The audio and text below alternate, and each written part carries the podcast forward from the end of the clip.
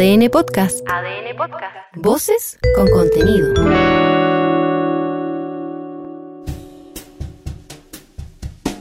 ADN Podcast presenta Cuatro Ojos, un libro que se puede escuchar en un podcast que se puede leer, con Pancho Moat y Marcela Aguilar.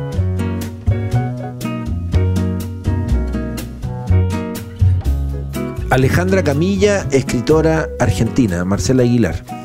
Alejandra Camilla es Camilla porque es su apellido con K y con Y, es japonés, su papá es japonés. Entonces ella es una escritora argentino-japonesa. Y ha desarrollado una obra que recoge de alguna manera esa idea que tenemos nosotros de lo japonés, que es lo mínimo, lo elegante, eh, lo, lo delicado. Yo no sé si lo hace a propósito o le sale natural. Las dos cosas. Las dos cosas y otras más que no tenemos ni la más remota idea. Fíjate que, a ver, yo le reconozco tres libros eh, publicados, relatos, relatos y relatos. Los árboles caídos también son el bosque. Qué bonito título. ¿Sabes quién le dijo a Alejandra Camilla que ya tenía el título con esa frase? ¿Quién le dijo? Abelardo Castillo, un escritor argentino que durante mucho tiempo dirigió un taller de literatura, de escritura, taller al cual asistió Alejandra Camilla y se convirtió en una referencia muy importante para ella, Abelardo Castillo, un escritor que amo.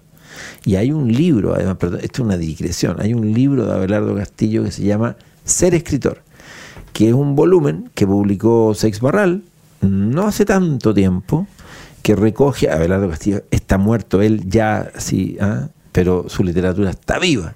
Y ser escritor es un compendio de, de textos que tienen que ver con, con, con su oficio, es decir, eh, con el cuidado por el lenguaje, por, su, por sus influencias, por lo que no hay que hacer, sobre todo sobre lo que no hay que hacer cuando se, se escribe. Y, y, y, y fue Abelardo quien le dijo, ya está el título, los árboles caídos también son el bosque. Porque este era el título de uno de los cuentos, ¿no? Exacto, y de, de un, de, un, de un, texto suyo, de un, de, un, de un relato en donde aparece, ¿no es cierto?, esa, esa, esa, esa frase. Bueno, y desde entonces ella empezó a escribir estos títulos que son como pequeños poemas japoneses. Son todos bellos. Eh, solo bellos. el sol mueve la sombra de las cosas quietas. Pero por favor, es decir, ¿qué título? El sol mueve la sombra de las cosas quietas. Estos dos primeros títulos que hemos mencionado, Los árboles caídos, también son el bosque, y El sol mueve la sombra de las cosas quietas, los publicó el sello Bajo la Luna en Argentina. ¿Y el tercero? Y el tercero y más reciente y que lleva no sé cuántas ediciones ya, porque yo la que tengo acá es, como tú ves Marcela aquí en la portada, la tercera, pero te puedo asegurar que ya hay más impresiones. Este fue un batatazo, este libro es del 2023, lo publicó Eterna Cadencia y mira el título Marcela, La paciencia del agua sobre cada piedra. Toc, toc, toc, toc. Es decir, hay algo que te, hay un ritmo ahí, ¿eh? hay un tempo, ¿eh? hay una cosa loca, eh, eh. Bueno, yo creo que ella tiene derecho a escribir esos haikus Esos- o haikus. Esos títulos. Esos títulos que son como, como tan, como tan, tan de oriente. Y tiene unos cuentos que son perfectos, creo yo, eh, que son muy quirúrgicos, que son muy precisos. Cuando tú dices quirúrgico, es sin desperdicio. Cada palabra está elegida, pero así parece que fuera, que hubiera sido como engarzada una con otra, como quien arma un, un- un Sí, collar. sí. Y tiene, por ejemplo, este cuento que es el que abre eh, este libro, Los árboles caídos también son el bosque.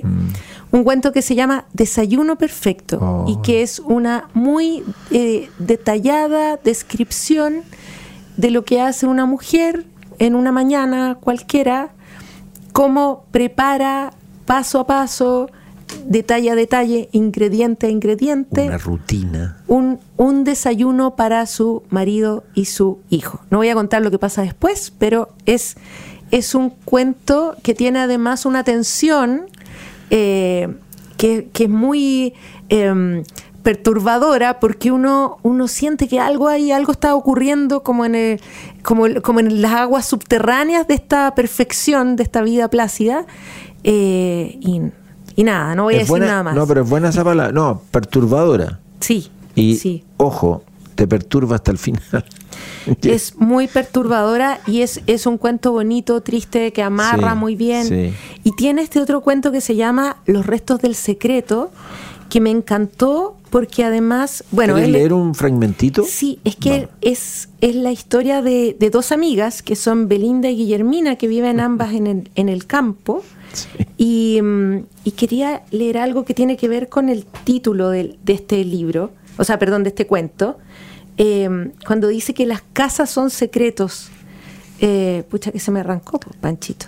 Pero mm, dice, claro, las, las casas son secretos, cada familia tiene su secreto y cuando tú te marchas de la casa construyes tu secreto propio, como un secreto nuevo. Y es verdad, porque cuando piensas en la familia, realmente nadie sabe lo que ocurre dentro de una casa, en, la- en las dinámicas familiares, más que las personas que, que experimentan esas... La casa esos se llama el secreto, piensa Belinda. Los secretos contienen a la gente adentro, protegiéndola o haciéndola prisionera. Todas las casas podrían llamarse así. Pasamos del secreto de nuestros padres a formar nuestro propio secreto con la persona que elegimos. Belinda elige a Guillermina y hacen una casa de paredes sin ventanas. Bueno, y así sigue la historia. Ahora, ese encadenamiento del que tú hacías mención recién, eso, escoger una palabra y luego la otra y hacer esta costura, ¿no? En donde uno además trabaja activamente como lector porque, porque te, te- te va proponiendo un relato eh, de apariencia eh, donde cuando dices quirúrgico ocupa pocas palabras, la mayoría de sus relatos son cortos, cortos entre comillas, y unos duran dos páginas, otros duran tres, otros duran cuatro, otros pueden durar diez, otros pueden durar doce, otros ocho, pero de- hay una condensación, hay una densidad que a mí me resultó alucinante. A mí me gusta mucho además cómo te hace evocar situaciones eh, que son reconocibles, pero que uno, en las que uno no se ha detenido. Por ejemplo, tiene este cuento que se llama Arroz, que es de una hija, una narradora que, que habla de su padre, y, y dice que el padre cuando le habla mueve, mueve las manos, como que habla pero no con todas las palabras, sino que completa las, las frases de lo que quiere contar con gesto. Entonces tiene un gesto con las manos eh, en que él le cuenta cómo ellos recogían el arroz cuando él era niño en, en su país de origen, eh, en su Japón. El origen, todo el rato el origen también. Y, y ella dice, lo que ocurre de repente no es que él diga esas palabras, sino que yo me doy cuenta de que no sé cómo se limpia el arroz. Lo que ocurre de repente es que me doy cuenta de que sé muchas cosas de él así, sin saberlas, apenas intuyéndolas. Sé que mi padre en sus manos debe estar sujetando un manojo de algo que yo no veo. Busco en mi memoria los campos de arroz que vi en Japón e imagino que el manojo debe ser de esa especie de juncos verdes. Deduzco torpemente que el arroz debe estar adheri- adherido a las plantas y al sacudirlo debe caer, como frutos muy pequeños o semillas. Viendo los gestos de mi padre, puedo llegar al pasado, a Japón o a la historia de mi padre, que es la mía. Como los impresionistas, sin buscar los detalles sino la luz. Como conozco los árboles de la vereda de mi casa, sin saber sus nombres, pero sin poder imaginar mi casa sin ellos. Es muy bonito porque además este cuento lo que hace es eh, eh, recobrar esa sensación de eh, todas las historias, todos los momentos que tus padres, por ejemplo, te relatan eh, y que en realidad cuando uno se detiene en ellos se da cuenta de que de que hay tantas cosas que uno no sabe, tantas cosas y que nunca, ellos evocan y que nunca podrás y- tú claro. reconstruirlo y a lo, a lo más que puedas aspirar es a que ellos construyan un relato que a ti te no sé te abrigue por algún costado porque sabes que no puedes asir esa historia Es tremendo porque además ella en este cuento eh, en un momento eh, nota, sabe, de- descubre, se da cuenta de que hay tantas cosas que no sabe de su padre, que el tiempo se va y, y quiere preguntarle todo, quiere saber todo, le viene como una especie como de, de angustia, ansiedad por, por preguntar todo lo que, los- lo que no sabe, por completar todas las historias que, que tiene como a medias, que es algo que a uno le pasa mucho con los padres. Eh, tanto cuando tú dices, pero ¿cómo fue que, que mi papá llegó de acá a allá? ¿Cómo fue que llegó a este trabajo, dejó este trabajo? ¿Cómo fue que...? Y, y uno ahí nota que hay tanto que no sabe y hay tanto que nunca vas a saber porque en realidad no vas a tener la oportunidad de preguntarlo todo. y que estamos hechos, hechos de esas zonas de misterio. Y ese cuento en particular, y no solo ese cuento, varios de los relatos de Alejandra Camilla en sus tres volúmenes, al menos los que nosotros conocemos, eh, exploran esta, esta idea. Yo anoté como palabras que se me venían de, de las lecturas. Eh, así como anotamos recién condensación, soledad, Secreto. misterio, secreto, oscuridad, el tema de la luz, Eh, lo animal, ¿ah? los animales. En el, en, el, en el último, el más reciente volumen, La paciencia del agua sobre cada piedra, hay muchos relatos donde lo animal está presente, animales, perros, gatos. Eh, muchos perros, hay, hay una, hay una obsesión de, Camilla, hay, hay una búsqueda eh, tremenda. Luego está el, el- y esto ya es como una actitud artística, ¿eh? literaria, de- de cuidado, de otra cosa, de una mirada muy original, es decir, un modo de mirar muy original, muy propio de ella.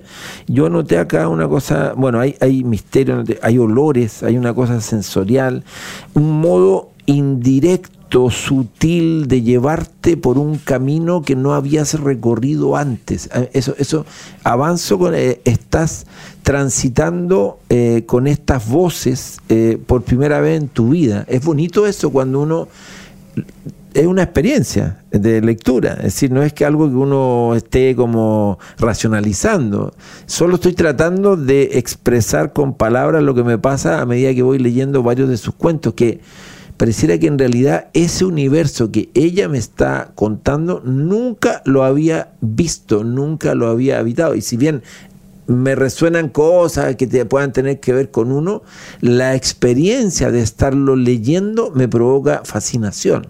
Eh, hay algo, hay una, una, una sensibilidad, hay una cierta lucidez y, y al mismo tiempo un, una, un amor al, al oficio. ¿ah? Eso eh, le reconozco así como se toma realmente en serio la literatura y por eso es tan cuidadosa. Es decir, eh, no, no, no- yo, yo no, no sé si eso es perfección, porque no, no, no, no le pido a, a los artistas, a los escritores que sean perfectos, pero sí les pido o, me doy o valoro mucho cuando uno tiene esa experiencia eh, que pucha hagan realmente su mayor esfuerzo por conquistar eh, esos territorios que uno puede llegar a conquistar cuando los está leyendo.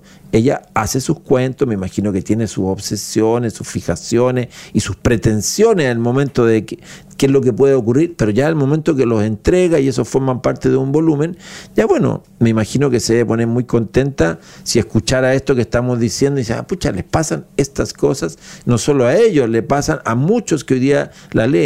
Tú sabes que cuando este libro se presentó, el último, el más reciente, La paciencia del agua sobre cada piedra, en la Feria del Libro Buenos Aires, me contaban la gente de Eterna Cadencia que se produjo, se produjo un, fenómeno, así como, como así, colas de, lectores, no estamos hablando de una literatura comercial, es decir, eh, estamos hablando de un tipo de literatura bien particular, eh, genuina, muy genuina, eh, y- y lectoras y lectores queriendo que ella les firmara un libro, pero muy fascinadas con... con- y, por eso este libro le ha ido tan bien y hoy día ella ya tiene, no sé, no sé qué edad tiene Camilla, eh, nació el 66, es decir, tiene 57 años, eh, está obteniendo hoy día un, un reconocimiento eh, que lo celebro por la calidad de su, de su obra y porque me imagino que eso la estimula eh, y le da aliento para seguir trabajando.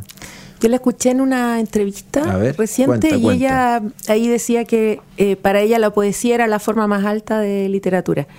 Y creo que ella tiene una relación con el lenguaje, con la palabra, eh, que, es- que es, es muy poética, porque eh, le importa mucho la forma de la forma de la oración, la forma de- del, del párrafo, del pasaje que construye. No, no es solo el contenido, sino que la forma también es, también es, Es- una es parte de ese mensaje, de lo que quiere comunicar. claro. Sí. Eh, los árboles, los árboles, hay una cosa con la naturaleza, eh, el agua, eh, no sé, de verdad es, es tremenda, es, unas marcas. Eh, hay un, hay un cuento, a propósito de lo que decía de los perros, ¿eh? hay un cuento que se llama La pregunta de Rawson, o Rawson, que tiene un epígrafe de Graciela Pisano que dice, lo que diferencia a los seres humanos de los animales es la conciencia de muerte. Los animales no la tienen. Y e- y es súper entretenido y, bonito este cuento porque estamos hablando de una paseadora de perros, eh, que nunca se dice que es una paseadora de perros, sino que tú tienes que irlo, ¿no es cierto?, deduciendo de, de la, de la escena. Eh, y te lo voy a leer desde el comienzo para que tú vayas viendo. Mira, hay un ritmo en todo lo que ocurre. Una S larga de la brisa entre las ramas acompaña a las voces de los niños y al silbido intermitente de una hamaca. Y ahora pasa una bicicleta sobre el camino rojo de grava y no es solo un ritmo, es una especie de acuerdo entre cada parte con el todo de la plaza. Y en ese manso acuerdo, Oso, el perro viejo, duerme. Le tiemblan apenas las mejillas y luego se le hunden. Se hunden y tiemblan, se hunden de nuevo y de nuevo tiemblan, y el viento en las ramas y los niños y la hamaca. Los otros perros se mueven, andan, corren, saltan. A las 5 de la tarde la chica los llama, les pone las correas, despierta a Oso con la mano, arriba, viejo, dice, y el perro estira las patas, se levanta. Van cuatro atados, Sacha y Papu siempre adelante, Oso atrás y Rawson a su lado. Pina va suelta y es como una luna girando alrededor y casi en el aire. Sacha es blanco, de pelo largo y se ve casi idéntico a otros perros de la plaza. Papu, en cambio, no se parece a ninguno. Tiene orejas puntiagudas que se alzan a pesar de ser largas, el pelo corto y de un negro debajo del cual hay una sombra atigrada, como si lo hubieran pintado dos veces, una capa sobre otra capa, y es de una ligera desproporción de lo que está hecha su elegancia. Rawson pasó la tarde mirando los movimientos de la plaza. Vio cómo Sacha se metía debajo de Papu y Papu doblaba las patas y aplastaba a Sacha, que se deslizaba hacia atrás y abría la boca como si fuera a morder.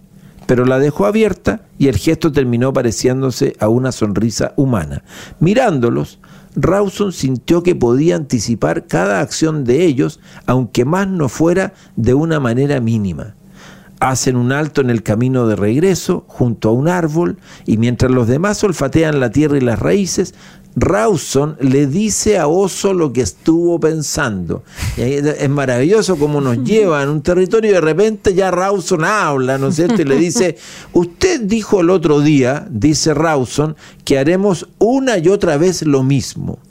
Oso asiente con esa lentitud de los perros pesados y responde, seguimos haciendo lo que siempre hemos hecho. Marcan el árbol, la chica los espera mirando el teléfono, Papu se acerca como si fuera a ver qué pasa y también marca el árbol, Pina va y viene. Al llegar a la casa de Oso, la chica toca el timbre, la otra chica viene por el camino de piedras, abre la reja y el perro entra. Antes de llegar a la puerta de madera, se da vuelta y le dice a Rawson, Oso, ¿ah? Oso el que le dice a Rawson, repetición, eso es todo. Entonces, te das cuenta cómo de la manera en que te narra te va envolviendo y a ti te parece una maravilla que de pronto empiecen a dialogar Oso y Rawson y tú habitar ese, ese mundo, ese planeta donde Oso y Rawson empiezan a hablar de que, chuta, la, qué jodida esta vida, todos los días hacemos lo mismo. El otro le dice, sí, repeticiones. Y luego la cosa empieza a, a pervertirse en un sentido, ese orden que está establecido. Y entonces tú empezás a decir, bueno, esas reflexiones que hacen Oso y Rawson, a propósito del epígrafe, ¿no? La conciencia de la muerte, que es lo que diferenciaría a, a nosotros los humanos de los animales, eh, chuta, y bueno, tiene, eh, es mágica, es mágica esta, esta escritora. Es bonita esa idea de, de cómo narra a, como a ras de suelo. Yo creo que eso es clave, Pancho. Eh, cómo se sitúa y te sitúa a ti como lector, lectora, eh, en, el, en el lugar, en el- la atmósfera, en la sensación, en la emoción que están viviendo los personajes.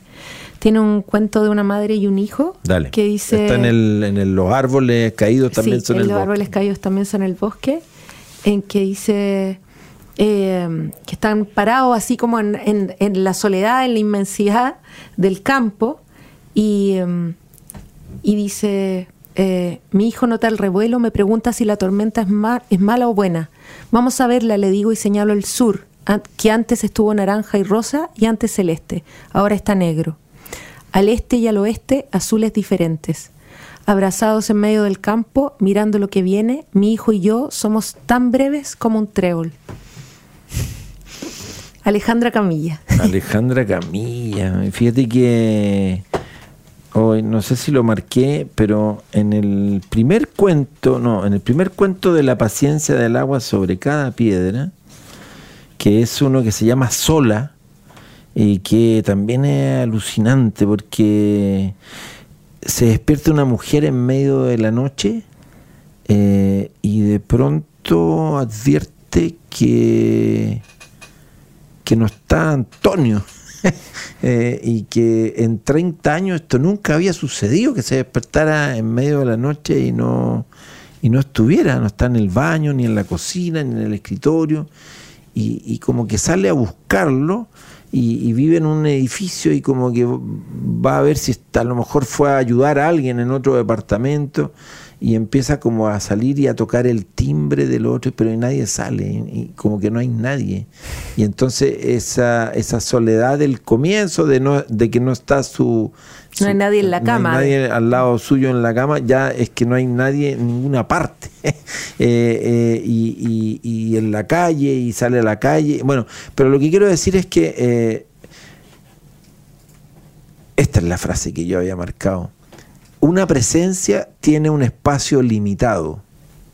La ausencia, en cambio, lo ocupa todo. Eva estaba acorralada en la espera. Esa es una frase entre medio de estas acciones que yo estoy describiendo tan vulgarmente en comparación con la manera magnífica en que ella eh, lo, lo- lo narra en su, en su cuento sola. Eh, tiene esa, esa, esa densidad de la que hablábamos al comienzo.